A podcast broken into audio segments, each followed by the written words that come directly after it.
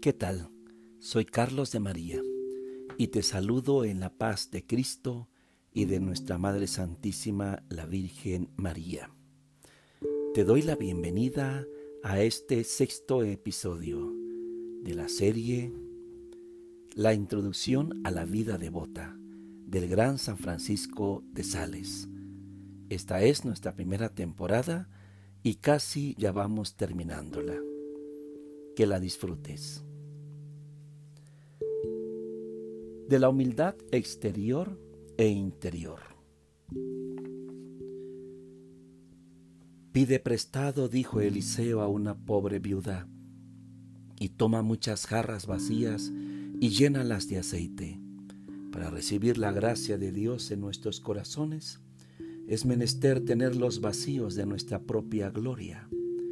El cernícalo, chillando y mirando deprisa las aves, las espanta por una propiedad y virtud secreta que tiene. Por esto, las palomas lo aprecian más que a todas las otras aves y viven seguras cerca de él. Así, la humildad ahuyenta a Satanás y por esto todos los santos y particularmente el Rey de los santos y su Madre Santísima siempre han honrado y amado esta digna virtud más que ninguna otra entre todas las virtudes morales.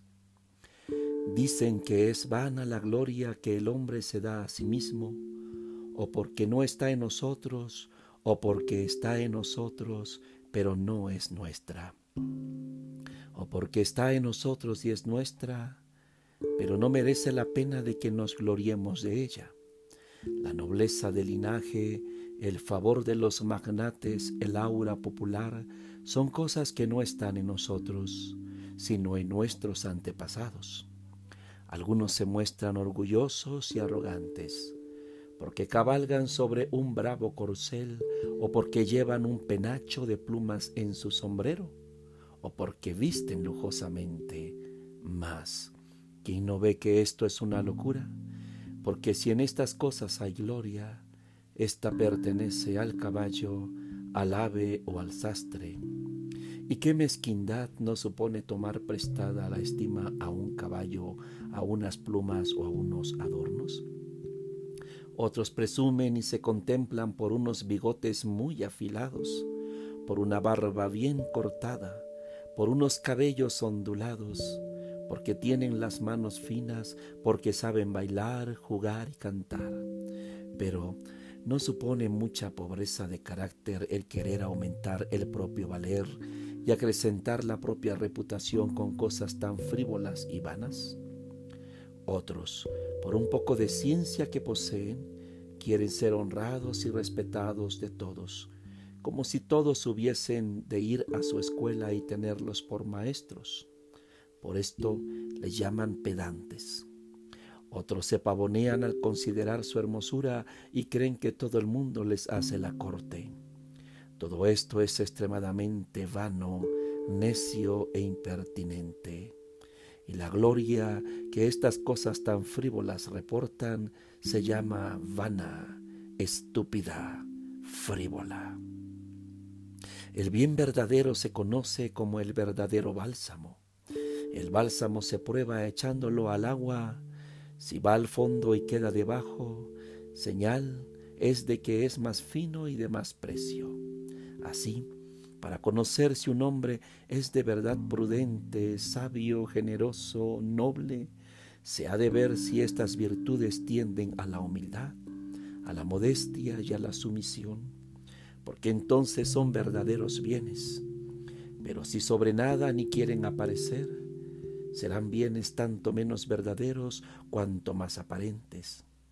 Las perlas que se forman o se crían en medio de los vientos y del ruido de los truenos solo tienen la corteza de perlas y están vacías de substancia. Así también las virtudes y las buenas cualidades de los hombres, forjadas y alimentadas en el orgullo, en la soberbia y en la vanidad, no tienen sino una apariencia de bien y carecen de substancia, de meollo y de solidez. Los honores, las categorías y las dignidades son como el azafrán que se hace mejor y más abundante cuanto más es pisoteado. Cuando el hombre se contempla, pierde el honor de la belleza, la hermosura, para ser graciosa, ha de ser descuidada. La ciencia nos deshonra cuando nos hincha y cuando degenera en pedantería. Si somos exigentes en lo que se refiere a las categorías, a las procedencias, a los títulos, además de exponer nuestras cualidades al examen, a la discusión y a la contradicción, las envilecemos y las hacemos despreciables porque el honor, que es una gran cosa cuando es recibido como un don, degenera cuando es exigido, buscado, mendigado. Cuando el pavo real se hincha para verse y levanta sus hermosas plumas, se eriza y muestra por todas partes lo que tiene de poco honroso. Las flores, que plantadas en tierra son bellas, se marchitan si son manoseadas. Y así, como aquellos que huelen la mandrágora de lejos y como de paso, perciben mucha suavidad, pero si la huelen de cerca y durante mucho rato, se adormecen y enferman. Así, los honores comunican un dulce consuelo al que los huele a distancia y a la ligera, sin entretenerse ni pararse en ello, pero los que se aficionan y se recrean en ellos son en gran manera dignos de censuria y vituperio. El deseo y el amor de la virtud comienza a hacernos virtuosos, pero el deseo y el amor de los honores comienza a hacernos despreciables y vituperables. Los espíritus nobles no se entretienen en estas pequeñeces de lugares, de honores, de reverencias. Tienen otras cosas en que ocuparse.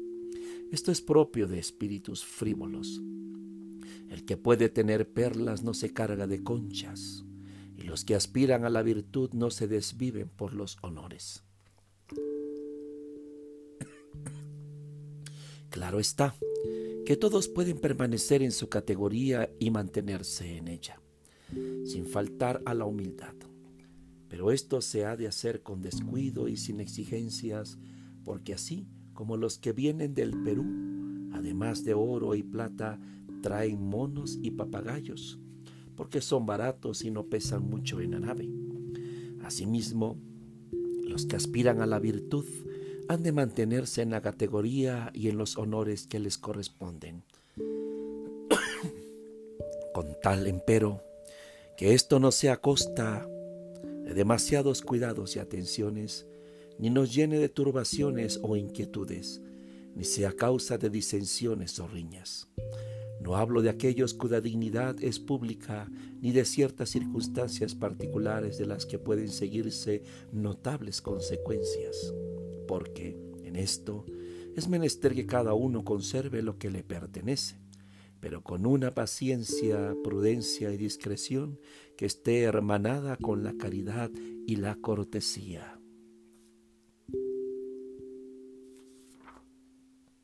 Pero tú, querida alma, querido cristiano, querido hermano, ¿deseas que te conduzca más adelante por el camino de la humildad? Pues todo lo que te he dicho es más bien prudencia que humildad. Ahora pues, iremos más allá. Muchos no quieren ni se atreven a pensar y a considerar las gracias que Dios les ha hecho en particular temorosos de sentir vanagloria y complacencia, en lo cual ciertamente se engañan, porque como dice el gran doctor angélico, Santo Tomás de Aquino, el verdadero medio para alcanzar el amor de Dios es la consideración de sus beneficios. Cuanto más los conozcamos, más le amaremos, y como que los beneficios particulares mueven más que los comunes, deben de ser considerados con más atención a la verdad. Nada puede humillarnos tanto delante de la misericordia de Dios como la consideración de sus beneficios, ni nada puede humillarnos tanto delante de su justicia como la multitud de nuestros pecados. Consideremos lo que Él ha hecho por nosotros y lo que nosotros hemos hecho contra Él. Y así, como pensamos minuciosamente en nuestros pecados, pensemos también minuciosamente en sus gracias. No hemos de temer que lo que Dios ha puesto de bueno en nosotros nos hinche, mientras tengamos bien presente esta verdad, que nada de cuanto hay en nosotros es nuestro. Ah, Señor, dejan los mulos de ser animales pesados y malolientes por el hecho de llevar a cuestas los muebles preciosos y perfumados del príncipe? ¿Qué tenemos de bueno que no hayamos recibido? Y si lo hemos recibido, ¿por qué nos hemos de ensorberbecer?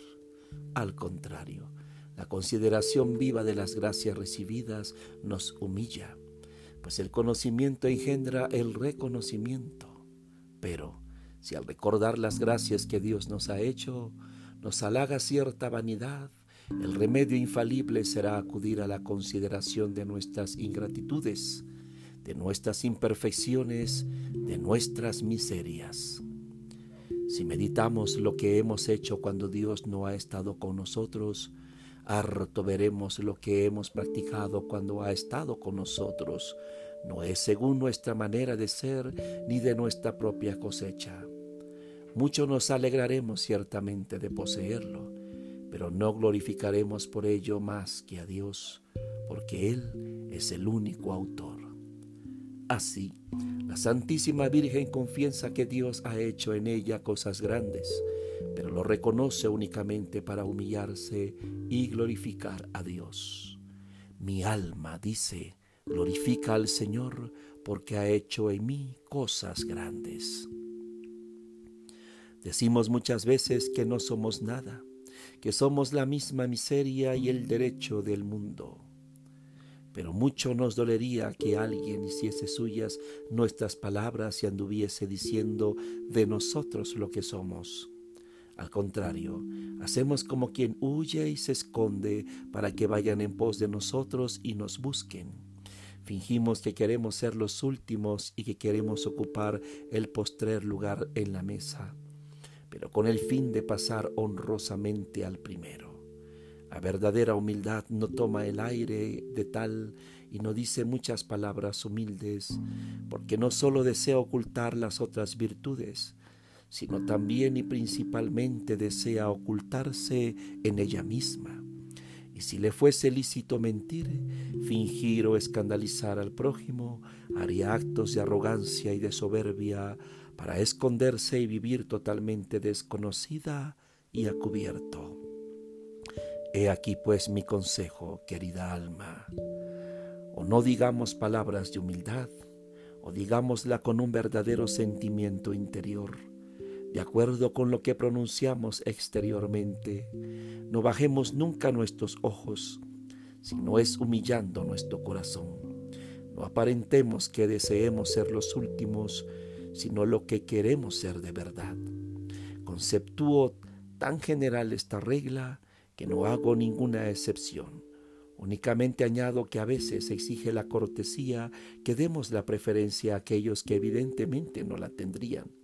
Pero esto no es ni doblez ni falsa humildad, porque entonces el solo ofrecimiento del lugar preferente es un comienzo de honor y puesto que no es posible darlo todo entero, no es ningún mal darle su comienzo. Lo mismo digo de algunas palabras de honor o de respeto, que en rigor no parecen verdaderas, pero lo son, con tal que el corazón de aquel que las pronuncia tenga intención de honrar y respetar a aquel a quien las dice. Porque, aunque ciertas palabras signifiquen con algún exceso lo que decimos, no faltamos al decirlas cuando la costumbre lo requiere. Es verdad que además de esto quisiera yo que nuestras palabras se ajustasen en la medida de lo posible a nuestros afectos, para practicar siempre en todo la humildad y el candor del corazón.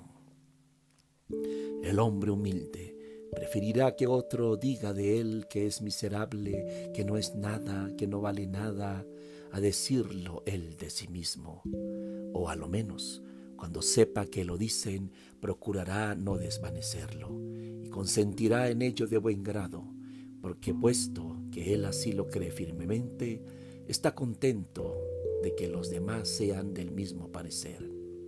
Muchos dicen que dejan la oración mental para los perfectos porque no son dignos de ella. Otros dicen que no se atreven a comulgar con frecuencia porque no se sienten lo bastante puros. Otros añaden que a causa de su miseria y fragilidad temen deshonrar la devoción si la practican. Otros se niegan a emplear sus talentos en el servicio de Dios porque según afirman conocen su flaqueza y tienen miedo de ensoberbecerse si son instrumentos de algún bien y temen quedarse a obscuras mientras iluminan a los demás. Todas estas cosas no son sino artificios y una especie de humildad no solamente falsa, sino además maligna, con la cual pretenden tácita y sutilmente desacreditar las cosas de Dios, o a lo menos cubrir con la capa de humildad el amor propio que hay en su parecer, en su carácter y en su indolencia. Pide al Señor una señal de lo alto de los cielos o de lo profundo del mar, dijo el profeta al desdichado Acaz. Y él respondió, no la pediré ni tentaré al Señor. Oh, el malvado finge una gran reverencia a Dios y con el pretexto de humildad se excusa de aspirar a la gracia a la cual le invita la divina bondad. Pero, ¿quién no ve que cuando Dios quiere hacernos mercedes es orgulloso el rehusarlas, que los dones de Dios nos obligan a aceptarlos y que la humildad consiste en obedecer y en seguir tan de cerca como es posible sus deseos? Pues bien, el deseo de Dios es que seamos perfectos, uniéndonos a Él e imitándole cuanto podamos. El orgulloso que se fía de sí mismo tiene mucha razón cuando no quiere emprender nada, pero el humilde es tanto más animoso cuanto más impotente se reconoce, y cuanto más miserable se considera, tanto más valiente es, porque tiene puesta toda su confianza en Dios, se complace en hacer resplandecer su omnipotencia en nuestra debilidad y levantar su misericordia sobre el pedestal de nuestra miseria. Conviene, pues, que nos atrevamos humilde y santamente a hacer todo lo que aquellos que dirigen a nuestra alma creen conforme con nuestro aprovechamiento. Pensar que sabemos lo que ignoramos es una necedad evidente. Querer sentar plaza de sabios en lo que no conocemos es una vanidad intolerable. En cuanto a mí, no quisiera ser el sabio en lo que sé y tampoco hacer el ignorante. Cuando la caridad lo exige, se ha de comunicar sinceramente y con dulzura al prójimo, no sólo lo que necesita para su instrucción, sino también lo que es útil para su consuelo, porque la humildad que esconde y encubre las virtudes para conservarlas las hace no obstante aparecer cuando la caridad lo exige para aumentarlas engrandecerlas y perfeccionarlas. En esto se parece a aquel árbol de la isla de Tilos, que por la noche oprime y mantiene cerradas sus bellas flores rojas y no las abre hasta que sale el sol. De manera que los habitantes de aquella región dicen que estas flores duermen de noche. Asimismo, la humildad cubre y oculta todas nuestras virtudes y perfecciones humanas, y nunca las deja entrever, sino es obligada por la caridad, la cual, siendo como es, una virtud no humana sino celestial, no moral sino divina, es el verdadero sol de todas las virtudes, sobre las cuales siempre ha de dominar, por lo que la humildad que daña a la caridad es indudablemente falsa. Yo no quiero ni hacer el necio ni hacer el sabio, porque si la humildad me impide hacer el sabio, la simplicidad y la sinceridad me impiden hacer el necio. Y si la vanidad es contraria a la humildad, el artificio, la afectación y la ficción son contrarias a la simplicidad y a la sinceridad. Y si algunos siervos de Dios se han fingido locos para hacerse más abyectos a los ojos del mundo, es menester admirarles, pero no imitarles, pues ellos, han tenido motivos para llegar a estos excesos, los cuales son tan particulares y extraordinarios que nadie ha de sacar de ello consecuencias para sí. Y en cuanto a David, si bien danzó y saltó delante del arca de la alianza, algo más de lo que convenía a su condición, no lo hizo porque quisiera parecer loco, sino que sencillamente y sin artificio hizo aquellos movimientos exteriores en consonancia con la extraordinaria y desmesurada alegría que sentía en su corazón. Es verdad que cuando Micol, su esposa, se lo echó en cara, como si fuese una locura, él no se afligió al verse humillado, sino que perseverando en la ingenua y verdadera demostración de su gozo, dio testimonio de que estaba contento de recibir un poco de oprobio por su Dios. Por lo tanto, te digo, querida alma, si por los actos de una verdadera e ingenua devoción te tienen por vil, abyecta o loca, la humildad hará que te alegres de este feliz oprobio, la causa del cual no serás tú, sino los que te lo infieran.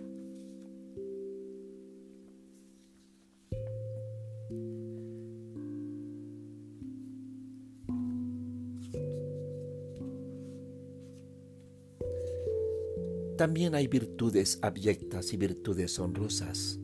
La paciencia, la mansedumbre, la simplicidad y la humildad son virtudes que los mundanos tienen por viles y abyectas. Al contrario, tienen en mucha estima la prudencia, el valor, la liberalidad. Y aún, entre los actos de una misma virtud, unos son objeto de desprecio y otros de honra. Dar limosna y perdonar las injurias son actos de caridad. El primero es honrado por todos y el segundo despreciable a los ojos del mundo. Un joven noble o una doncella que no se entreguen al desorden de una pandilla desenfrenada en el hablar, en el, en el jugar, en el bailar, en el beber, en el vestir, serán criticados o censurados por los demás. Su modestia será calificada de hipocresía o afectación. Pues bien, amar, esto es amar la propia abyección. He aquí otra manera de amarla Vamos a visitar a los enfermos. Si soy enviado al más miserable, esto será para mí un motivo de abyección, según el mundo. Y por esto mismo la amaré. Si me envían a visitar a los de categoría, será una abyección según el Espíritu, porque en ello no hay tanta virtud ni mérito, y por lo tanto amaré esta abyección. El que cae en medio de la calle, además del daño que se hace, es objeto de burla. Es menester querer esta ayerción. Hay faltas en las cuales no se encuentra otro mal que la ayerción. La humildad no nos exige que las, cometamos, perdón, las cometamos expresamente, pero exige que no nos inquietemos cuando las hayamos cometido. Tales son ciertas ligerezas, faltas de educación, descuidos, las cuales hay que evitar, por razones de buena educación y de prudencia antes de que se cometan, pero una vez cometidas hay que aceptar la ayepción que de ellas proviene, y hay que aceptarla de buen grado, para practicar la santa virtud de la humildad. Más aún, si me he dejado llevar de la ira o de la disolución, hasta decir palabras inconvenientes que han redundado en ofensa de Dios o del prójimo, me arrepentiré vivamente y estaré afligido de la ofensa, la cual procuraré reparar de la mejor manera que me sea posible, pero no dejaré de aceptar la ayepción y el desprecio que de ello me sobrevengan. Y si una cosa pudiese separarse de la otra, rechazaría enérgicamente el pecado y me quedaría humildemente con la abyección. Pero, aunque amemos la ayepción que proviene del mal, es menester que con recursos apropiados y legítimos pongamos remedio al mal que le ha causado, sobre todo cuando el mal acarrea consecuencias. Si tengo en el rostro algún mal repugnante, procuraré su curación, pero sin olvidar la ayepción que trae consigo. Si he hecho alguna cosa que no ofenden a nadie, no me disculparé de ella porque aunque esta cosa sea algún defecto, no es permanente y no podría excusarme de ella sino por la eyección que, de la última, perdón, por la eyección que de la misma procede y esto es que la humildad no puede permitir más. Si por descuido o por dejadez he ofendido o escandalizado a alguno, repararé la ofensa con alguna excusa verdadera, porque el mal es permanente y la caridad obliga a borrarlo. Por lo demás, suele ocurrir alguna vez que la caridad exija que pongamos remedio a la ayepción, por el bien del prójimo al cual es necesaria nuestra reputación. Mas en este caso, una vez quitada nuestra ayepción de los ojos del prójimo para evitar el escándalo, conviene guardarla y ocultarla dentro del corazón para que se edifique de ello. Pero tú, querida alma piadosa, querido cristiano, ¿quieres saber cuáles son las mejores abyecciones? Te digo claramente que las más provechosas al alma y las más agradables a Dios son las que nos vienen al azar o por la condición de nuestra vida, porque éstas no son escogidas por nosotros, sino que se reciben tal como las envía Dios, cuya elección siempre es mejor que la nuestra. Estaremos de acuerdo en esto, aunque a veces renegamos de las situaciones adversas que Dios nos permita en nuestras vidas. Y si hay que escoger las más grandes, son las mejores, y son más grandes las contrarias a nuestras inclinaciones con tal que cuadren con nuestra profesión, porque, digámoslo de una vez para siempre, nuestra elección echa a perder y disminuye casi todas nuestras virtudes. Ah, que nos hará la gracia de que podamos decir con aquel gran rey, he preferido ser abyecto en la casa del Señor a habitar en los palacios de los pecadores? Nadie puede decirlo, querida alma piadosa, fuera de aquel que para ensalzarnos vivió y murió de manera que el oprobio de los hombres y la ayepción de la plebe. Te he dicho muchas cosas que te parecerán duras, como las consideres, pero créeme, cuando las practiques serán para ti más agradables que el azúcar y la miel. Mientras bebo un sorbo de mi taza de café que amablemente unos hermanos me hicieron el favor de regalarme del estado de Oaxaca. Vamos asimilando, degustando sobre esto último, la ayepción, la verdadera humildad interna y externa.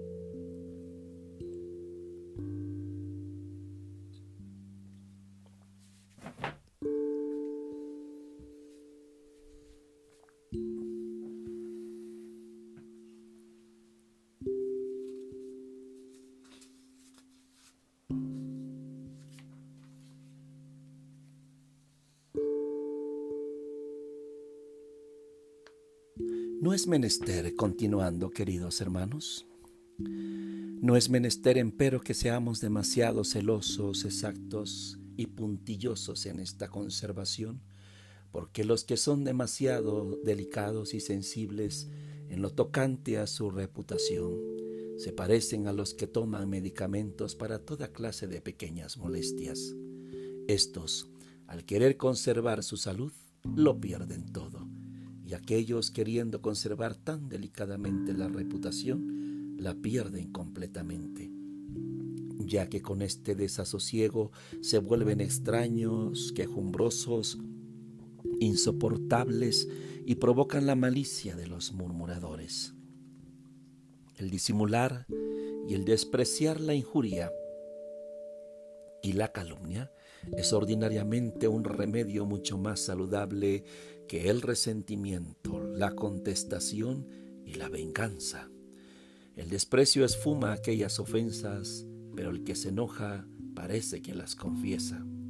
Los cocodrilos no dañan sino a los que los temen, y la maledicencia únicamente a los que la llevan a mal. El temor excesivo de perder la fama arguye una gran desconfianza del fundamento de la misma, que es la verdadera de una vida buena. Los pueblos que sobre los grandes ríos solo tienen puentes de madera, temen que se los lleve la corriente al sobrevenir cualquiera inundación, pero los que tienen los puentes de piedra solo temen las inundaciones extraordinarias. Asimismo, los que tienen un alma sólidamente cristiana desprecian ordinariamente los desbordamientos de las aguas injuriosas, de aquellas lenguas que los injurian, pero los que se sienten débiles se inquietan por cualquier cosa. Es cierto, querida alma, que el que quiere tener una buena reputación delante de todos, la pierde totalmente. Y merece perder el honor el que quiere recibirlo de los que están verdaderamente inflamados y deshonrados por los vicios. La reputación es como una señal que da a conocer dónde habita la virtud. La virtud, por lo tanto, ha de ser en todo y por todo preferida, más que la reputación. Por esto, si alguien te dice, eres un hipócrita, porque practicas la devoción, o bien te tiene por persona apocada, porque has perdonado una injuria, ríete de todo esto, porque aparte de que estos juicios los hacen personas necias y estúpidas, aunque hubieses de perder la fama, no deberías dejar la virtud ni desviarte de su camino, porque se ha de preferir el fruto a las hojas es decir, el bien interior y espiritual, a todos los bienes exteriores. Hemos de ser celosos, pero no idólatras de nuestro buen nombre. Y si no conviene ofender el ojo de los buenos, tampoco hay que desear contentar el de los malos. La barba es un adorno en el rostro del hombre y los cabellos en la cabeza de la mujer. Si se arranca del todo el pelo de la cara y el cabello de la cabeza, difícilmente volverán a aparecer. Pero si tan solo se corta el cabello y se afeita la barba, pronto el pelo volverá a crecer y saldrá más fuerte y más áspero. De la misma manera, aunque la fama sea cortada o del todo afeitada por la lengua de los maldicientes, que como dice David, es una navaja afilada, no es menester inquietarse, no te inquietes, porque pronto volverá a salir. No solo son tan bella como antes, sino mucho más fuerte. Pero si nuestros vicios, nuestras felonías, nuestra mala vida nos quitan la reputación, será difícil que jamás vuelva, porque ha sido arrancada de raíz, y la raíz de la buena fama es la bondad y la probidad, la cual, mientras permanece en nosotros, puede reproducir siempre el honor que le es debido. Es menester dejar aquella mala conversación, aquella práctica inútil, aquella amistad frívola, esta loca familiaridad, si esto perjudica a la buena fama, porque vale más esta que todas cualesquiera vanas complacencias. Pero si a causa del ejercicio de la piedad, del adelanto de la perfección y de la marcha hacia el bien eterno, murmuran, reprenden o calumnian, dejemos que los mastines ladren como la luna, porque si pueden levantar algún concepto desfavorable a nuestra reputación y de esta manera cortar a rape los cabellos y la barba de nuestra fama, pronto renacerá esta y la navaja de la maledicencia servirá a nuestro honor, como a la viña sirve la podadera, por la cual aquella crece y ve multiplicados sus frutos. Tengamos siempre los ojos fijos en Jesucristo crucificado. Caminemos en su servicio con confianza y simplicidad, pero prudente y discretamente. Él será el protector de nuestra reputación, y si permite que nos sea arrebatada, será para procurarnos otra mejor o para hacernos avanzar en la santa humildad una sola onza de la cual vale más que cien libras de honor. Si se nos recrimina injustamente, opongamos tranquilamente la verdad a la calumnia. Si ésta persiste, perseveremos nosotros en la humildad, dejando de esta manera nuestra reputación, juntamente con nuestra alma, en manos de Dios. No podremos asegurarla mejor. Sirvamos a Dios con buena o mala fama, a ejemplo de San Pablo, para que podamos decir como David, oh Dios mío, por ti he soportado el oprobio y la confusión ha cubierto mi faz. Exceptúo, no obstante, ciertos crímenes tan horribles e infames, cuya calumnia nadie debe tolerar, cuando justamente puede disiparse y también se han de exceptuar ciertas personas de cuya buena reputación depende la edificación de muchos, pues en estos casos, como enseñan los teólogos, se ha de procurar con sosiego la reparación de la injuria recibida. De la amabilidad para con el prójimo y de los remedios contra la ira. El santo crisma, que por tradición apostólica emplea la Iglesia en las confirmaciones y bendiciones, está compuesto de aceite de olivo mezclado con bálsamo oloroso y representa las dos virtudes más apreciadas que resplandecen en la sagrada persona de nuestro Señor y que Él nos recomendó singularmente, como si por ellas nuestro corazón hubiese de estar especialmente consagrado a su servicio y aplicado a su imitación. Aprended de mí que soy manso y humilde de corazón. La humildad nos perfecciona con respecto a Dios y la amabilidad con respecto al prójimo. El bálsamo, que como he dicho queda siempre debajo de todos los demás licores, representa la humildad. Y el aceite de oliva, que siempre queda encima, representa la dulzura y la benignidad que sobrepuja todas las cosas y predomina entre las demás virtudes, como flor que es de la caridad, la cual, según San Bernardo, es perfecta cuando no solo es paciente, sino también amorosa y benigna. Pero procura, querida alma piadosa, querido cristiano, que este crisma místico, compuesto de amabilidad y de humildad, esté dentro de tu corazón, porque es uno de los grandes artificios del enemigo hacer que muchos se complazcan en las palabras y en los modales exteriores de estas dos virtudes y que dejando de examinar sus afectos interiores, se imaginen que son humildes y amorosos sin que lo sean en realidad, lo cual se conoce porque a pesar de su ceremoniosa humildad y dulzura, dulzura a la menor palabra molesta que se les diga, a la menor injuria que reciban, se yerguen con una arrogancia sin igual. Se dice que los que han tomado el preservativo vulgarmente llamado gracia de San Pablo no se hinchan, aunque sean mordidos o picados por la víbora, con tal de que la gracia sea de buena calidad. De la misma manera, cuando la humildad y la dulzura son buenas y verdaderas, nos inmunizan contra la hinchazón y contra el ardor de las injurias que suelen provocar en nuestros corazones.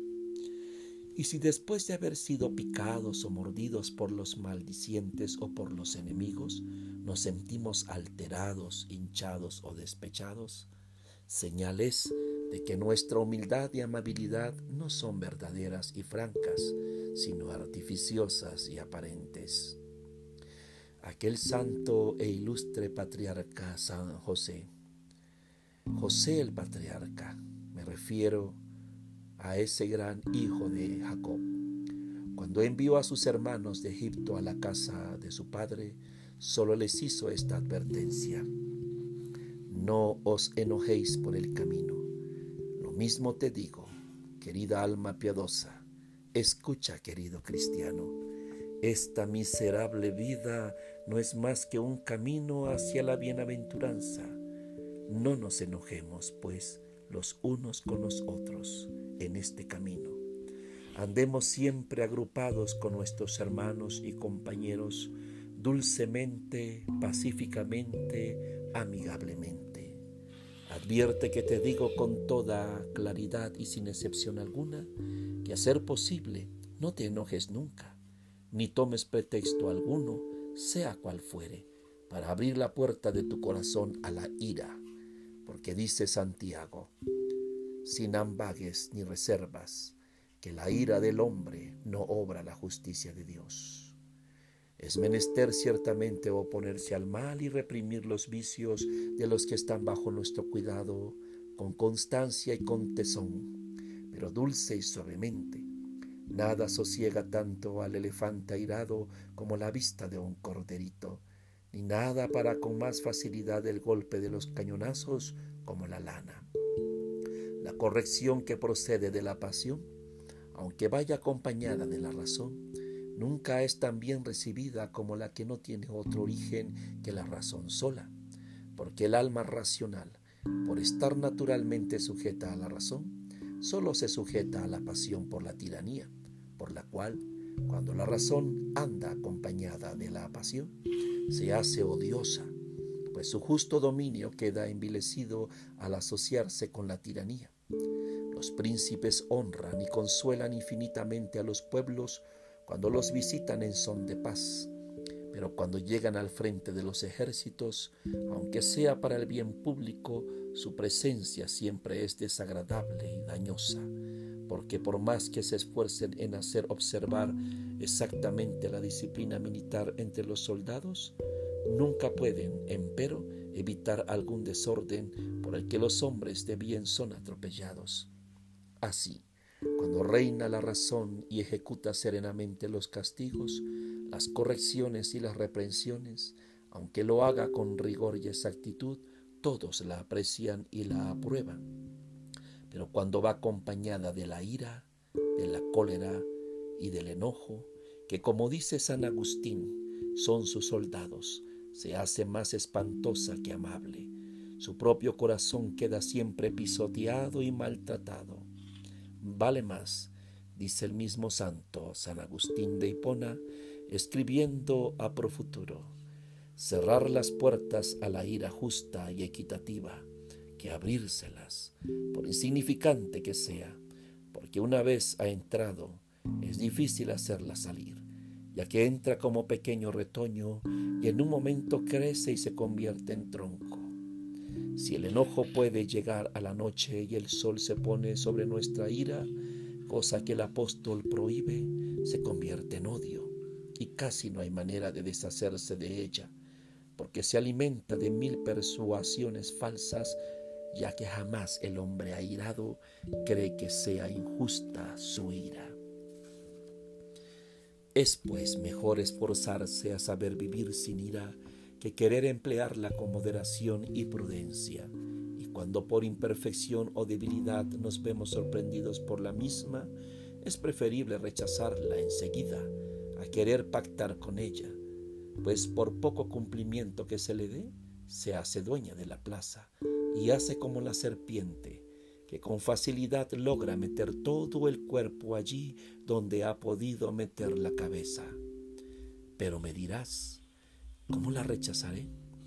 Es preciso, querida alma piadosa, que al advertir el primer resentimiento, reúnas todas tus fuerzas con presteza, pero sin brusquedad ni ímpetu, sino dulce y seriamente a la vez, porque así, como en los senados y en los parlamentos meten más ruido los oficiales gritando, silencio que aquellos a los cuales quieren hacer callar de la misma manera, al querer reprimir nuestra ira con impetuosidad, se causa en nuestro corazón más turbación de la que ella hubiera causado. Y entre tanto el corazón turbado de esta manera no puede ser dueño de sí mismo. Después de este suave esfuerzo, practica el consejo que San Agustín, cuando ya era viejo, daba al joven obispo auxilio Haz, le decía, lo que un hombre ha de hacer, que si te ocurre lo que el hombre de Dios dice en el Salmo, mi ojo se ha turbado con gran cólera, acudas a Dios y exclames, Señor, ten misericordia de mí, para que extienda su mano y reprima tu enojo. Quiero decir que cuando nos veamos agitados por la cólera, por el enojo, invoquemos el auxilio de Dios, a imitación de los apóstoles cuando se vieron en peligro de zozobrar por el viento y la tempestad, en medio de las olas, pues Él mandará a nuestras pasiones que se calmen y se seguirá una gran bonanza. Pero te advierto que la oración que se hace contra la ira impetuosa del momento ha de ser suave y tranquila, jamás violenta, cosa que es menester observar en cualquiera remedios que se empleen contra este mal. Después, enseguida que te des cuenta de que has cometido un acto de cólera, repara la falta con un acto de dulzura, hecho inmediatamente con respecto a aquella persona contra la cual te hayas irritado, porque así, como es un excelente remedio contra la mentira retractarse enseguida, así también es un buen remedio contra la cólera repararla inmediatamente con un acto de amabilidad porque, como suele decirse, las heridas se curan con más facilidad cuando están frescas. Además, terminando ya este episodio, querido hermano, querida alma piadosa, cuando te sientas sosegada y libre de cualquier motivo de ira, haz gran provisión de dulzura y de bondad diciendo todas las palabras y haciendo todas las cosas grandes y pequeñas de la manera más suave que te sea posible, recordando que la esposa, en el cantar de los cantares, no solo tiene la miel en sus labios y en la punta de la lengua, sino también debajo de la lengua, es decir, en el pecho, y no solamente tiene miel, sino también leche porque además de tener palabras dulces con el prójimo, conviene tener dulce todo el pecho, es decir, todo el interior de nuestra alma. Y es menester tener no solamente la dulzura de la miel, que es aromática y olorosa, la suavidad en el trato con los extraños, sino también la dulzura de la leche con los familiares y con los más cercanos a nosotros, controlo, contra lo cual faltan en gran manera aquellos que en la calle parecen ángeles y en casa parecen demonios. Así, llegamos al término de este episodio número 6. Es el antepenúltimo. Restan dos más de un total de ocho episodios de esta primera temporada de vida interior. Esta gran obra de San Francisco de Sales, la introducción a la vida devota. ¿Qué te ha parecido hasta ahora?